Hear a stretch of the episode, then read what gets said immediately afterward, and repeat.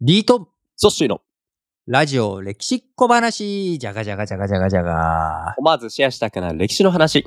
ということでね、まあ、前回、あのー光る君へのうん主人公、はい。えー紫式部うん。について、まあ、なんで紫式部っていうふうに今呼ばれているのっていうお話をさせていただきましたが、えーまあ、彼女はね、単なるはい女官、うん。要はまあ宮遣いをしていた女性うん。でしかないと言ったら、はい。まあちょっと語弊うん。があるかもしれないですけど、まあ現代で言ったらね、まあ普通の OL れない。うん。うん。うん。さんだったわけですよ、当時。はい。はい。まあは普通ではないわな。まあ超絶ホワイト企業って言ったらいいのかわかんないけど、まあ、まあずず唯一の、い。はい。まあ、なんだろうね、えー一流企業と言ったらいいんですか、うんうんうん当時、その、宮廷と言ったら。まあ、あーまあ丸の内 OL みたいなもんですわな。まあでもね、丸の内 OL 唯一一人ってわけじゃなくてね、同じようあなそうそう境そうそう遇にいた人いろんなた人がくいるさ中んいて、彼女が、まあ、歴史には名を残している。い。うんでその全てはやっぱり「源氏物語」の作者であるというはこいと。まあ、このせいで、せはいせいでって言ったらなんですけれども、うんうん。あの日本国民の中でも、はい。まあ、やはり非常に紫式部というのは知名度が高い方だうとん。思うんですよね、はい。源氏物語。たいや、そうですよ。だ、まあ、源氏物語、実際に読んだことがある人、うん。少ないと思うんですよね。だいぶ絞られるまあ、多分中学校、高校、まあ、中高校は古典って一周じゃないのかな、えー、んここここは、どうかなまあ、私は一周なえのかなやりましたけど、どうなんですかね。ね、まあ中学は絶対必修だから、んあーまあ、中学で多分「源氏物語」の冒頭とかね取り扱ったりうんするよね、しますね。うんうんきっ。と。だけどうんちょ全っと部もう読むかっていう記の憶がはまた別の話。全部は読め ないよ全部は読めないよとてもじゃないけど大変だよと。僕も「源氏物語」自体をうん。全部読んだこともないし、うん。あの現代語訳してくれてるやつ、うんうんうん。あの瀬戸あのね寂聴先生とか、はい。あのー書いてくれてたりとかうんするけれども、はい。買ってあるんだよ買ってある。あ買ってある手本は持っている。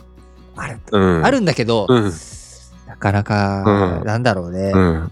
OL が好きなのかわかんない けど、男がね、やっぱ平家物語とかと違って、やっぱ戦いもなければさ、あまあ、源氏物語っていうお話ね、まあ、平家物語と源氏物語っていう風になっちゃってるかあ。ら、うんなんか似たようなものかと思いきや、全然違うものなわけですよ。違います。うんうん。平家物語っていうのは源平の戦い。うん、源ので、あのうん簡単に言ったら源頼朝とか義経とかとうん。平清盛一族、うんまあ、これの戦い、まあ、最終的には平家が滅んでしまうと。ね、あの祇園少女の鐘の声といううん冒頭の、はい。えー節もあり、うんところで、まあ、それが源氏物あ平家物語に対して、源うん氏物語の方は、はい。これは、ね、雅な平安時代、このおー紫式部が来た、うんはいあー千年頃のはい。あお話ということで、まあ、はいその頃、いつ、ね、あの、いつのことかわかりませんか。昔、えー、光る玉のような、あー王子様が生まれましてとはい。いう、まあ、こんなね、お話で、まあ、その光源氏という、まあ、うんモテオ、うん。陽キャ、はい。パリピうん。の話なので、はい。まあ、正直、男からしたら、いね、いいいいけすかんわっていう感まあ、じ。読んでキャーキャーって気持ちにはなかなかなり。なねらない。ねえ。え、と。うん。いう、あれですが、まあ、やっぱり、こう、とはいとはいええ、。素晴らしく、うんえーそのね、模様を歌って、まあ、当時の和歌と、うん。おー気持ちをうん乗せる和歌、そして、まあ、情、うん心情描写とかね、うんまあこういったものが素晴らしいとうんいうもので、ちなみに、ちなみにですよ、ちなみに、ちなみなんにで、しょ日本のう。うん。お札、はいね、今度変わるけど、うん変わる前に、今、今、今ね、今、 2023年現在、今、うんはい女性はいのお札といったら、樋口一葉さん。五千円札。はいでいいですかえ、で、いいです。はい。二千円札の裏側に紫式部写ってるんですよ。ああ、そういえば。二千円札って皆さんね、二千円札ってもう最近とんと見ないんですけども、うんうん。一応二千円札あるじゃないですか。あそのりま二し千円た。札に表もあのね、えー沖縄の守礼門はい。がこう、皆さん、二千円札、かろうじて思い出せる人も、はい。シュレーモンはい。だと思うんですが、うん、うん。裏、はい。裏、裏が、源氏物語はい。絵巻ですね。と、うん。紫式部と思われる思われる。人のね、うん。実際にく、ね樋口一葉は、まあ、樋口一葉はいの。肖像うん、うん。なんですけれども、はいこれ多分紫式部やろうと。うんいうのは一応ね、は映っているんですいよ。やーだから、うん。戦前ね、はい。戦前にあの神宮皇后はがいお札に出たことがあるわけですが、うんうんうん。あーそれ政治じゃないですか、うんうんうん神宮皇后って言ったら、はい。それに対して。そうですね。で、文学うん。枠。はい。ね、文学枠。カルチャーいばやそう、はい夏目漱石とか、うん。ニルナカ、文学枠はい。の中で、女性、初の文学枠女性は、うんうんうん。樋口一葉ではなくて、ではなかっいやた。僕。は紫式部だと言いたいねい。や、でも正し。正しいの かないす正しいですけど。まあでも、 2000円札使われて、紙幣は使われてなんぼのはずっていう見方もあるかでらもね。と登場は2000冊の方が早かったか ら。早かった。すええっかり忘れて、すっかり忘れちゃってるんだけれど、いや、今丸の。回、いやう、ん。光る君へのあれではね、こう、あれそういえばなんかなかったっけな、源氏物語の、なんかこの話の流れでと。うん。あ二千円札の裏っ側にいなかったっけって思って、画像検索したら、いましたね。いや、こんなにも身近な存在であるお金、紙幣、現代使ってるね。ねえ、映ってるものなのに、こんなにも、ね、遠い存在だったんだっていう、ちょっそうそうそうそうそうそう。と、でも思い出してち ょっと嬉しかったですよ。いやうんただまあ、ここに映ってる彼女は、まあ、話を戻すと、今で言う丸の内 OL の一人みたいな。丸の内 OL の人。うん、なんか、うんところなんですが、やっぱりこのね、彼女、だから、ね、今だったらさ、はい丸の内 OL がブログ、うん日記とか、まあそういうとか、ブログで創作したりとかさ、うんまあいろんなところで創作って、うんまあ今はもう紙で、原稿用紙で書いてる人なんてのは偉いと思うわけうですよ。ん。丸の内 OL だったら、まあ Mac、うん。かうんもう携帯スマホ。スマホですよもうね。うん携帯小説とかもね、昔あったけれども、はい。あの、まあ、そういった流れとうん。いうふうにね、思ってはい。しまってはいけなくて、いけなくて。当時、はい。まず字を読める、書けるというだけでもすごいわけですよ。うんうん、うん。今、我々ね、まあはいある識字率っていうのは、日本うんは99%を超えてるわけです。はい。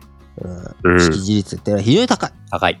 高いし、うん。あのーみんな読み書き。うん最近ね、こう、スマホ、パソコンのせいで、はい。漢字の書きが、はいちょっとね、あれどうやって書くんだったっけって、ちょっ と、あのー不安に記憶がなってしまうことはありますけれど、あります。あはのーまあ、読みはね、できる。うんはいでも、書く方が難しいよね、い。読でみ。すね。うんうんそれをまず書いてるっていう時点で、確まあかに相当う。なんうん。人なわけですよ。まあね、ボキャブラリー豊富なだけでちゃんと書けるっていうね。書ける。うん。そして、書けるっていううん。能力だけじゃなくて、はいそこには何が必要ですかそこに必要なのは、うんえー紙紙必要ですよね。うん。まあまあまあまあ。紙必要ですね。紙必要ですよ。紙。うんどこにあるんですか、うん紙は。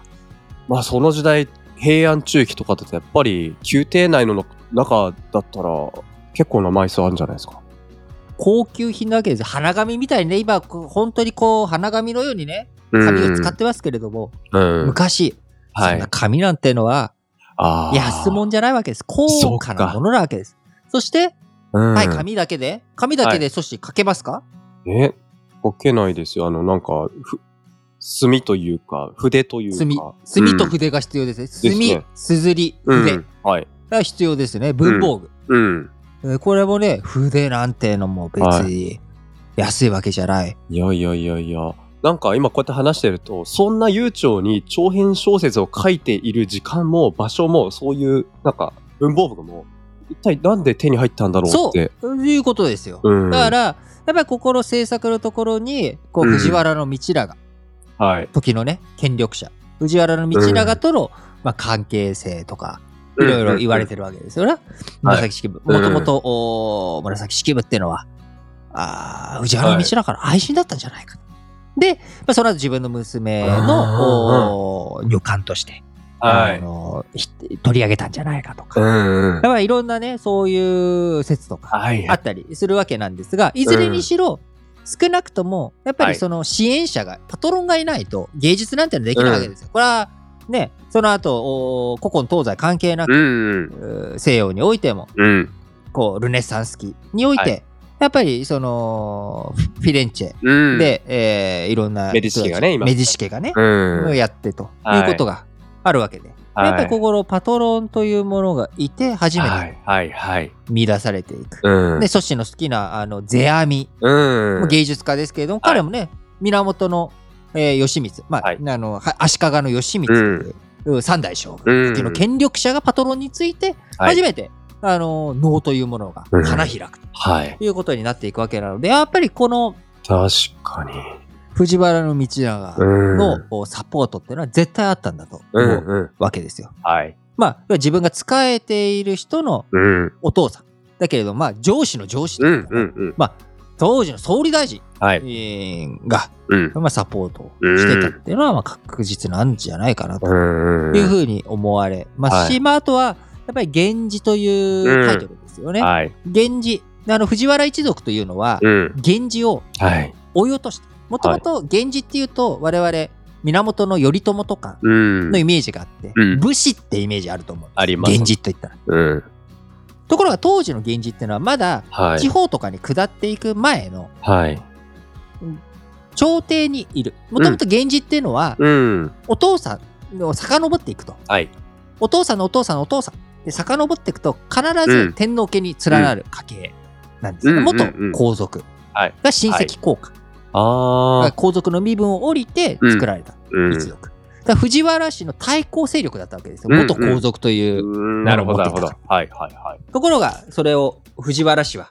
源氏その公家源氏たちをうん追い落としていき、はいえーそして自分たちの権力基盤をうん完全に整えていったとはいいう背景もあるので、まあ、そういった人たちの怨霊をこう沈める、なるほど。まあ、そういったうん、こと。もあったんじゃないかと、そのなるせめて物語、フうんィクションの世界では源氏が活躍してね、みたいなね、うんうん。そこでは持ち上げておこうよ持と。ち上げてみうたいんな、うんうん。まあ、やっぱそういう施設とかね考え方とかもあったうんりなするほど。ということで、まあ、そのあたりの政治模様とかもね、今回、うん光る君への中で、どういうふうに扱われていくのか、いやもうーすでにいいクランクイン始まって、撮影どんどん進んでいるようですけれども、はい来年、2024年の大河ドラマも、すごくはい楽しみです。ということで、えー今週のラジオ歴史小話はここまで。お相手は私、リートンと、そしてでお届けしました。バイバーイ。バイバーイ。ラジ歴リスナーの皆さん、こんにちは。今年2023年、新しいサブチャンネルを立ち上げました。その名も、ラジ歴世界遺産の旅。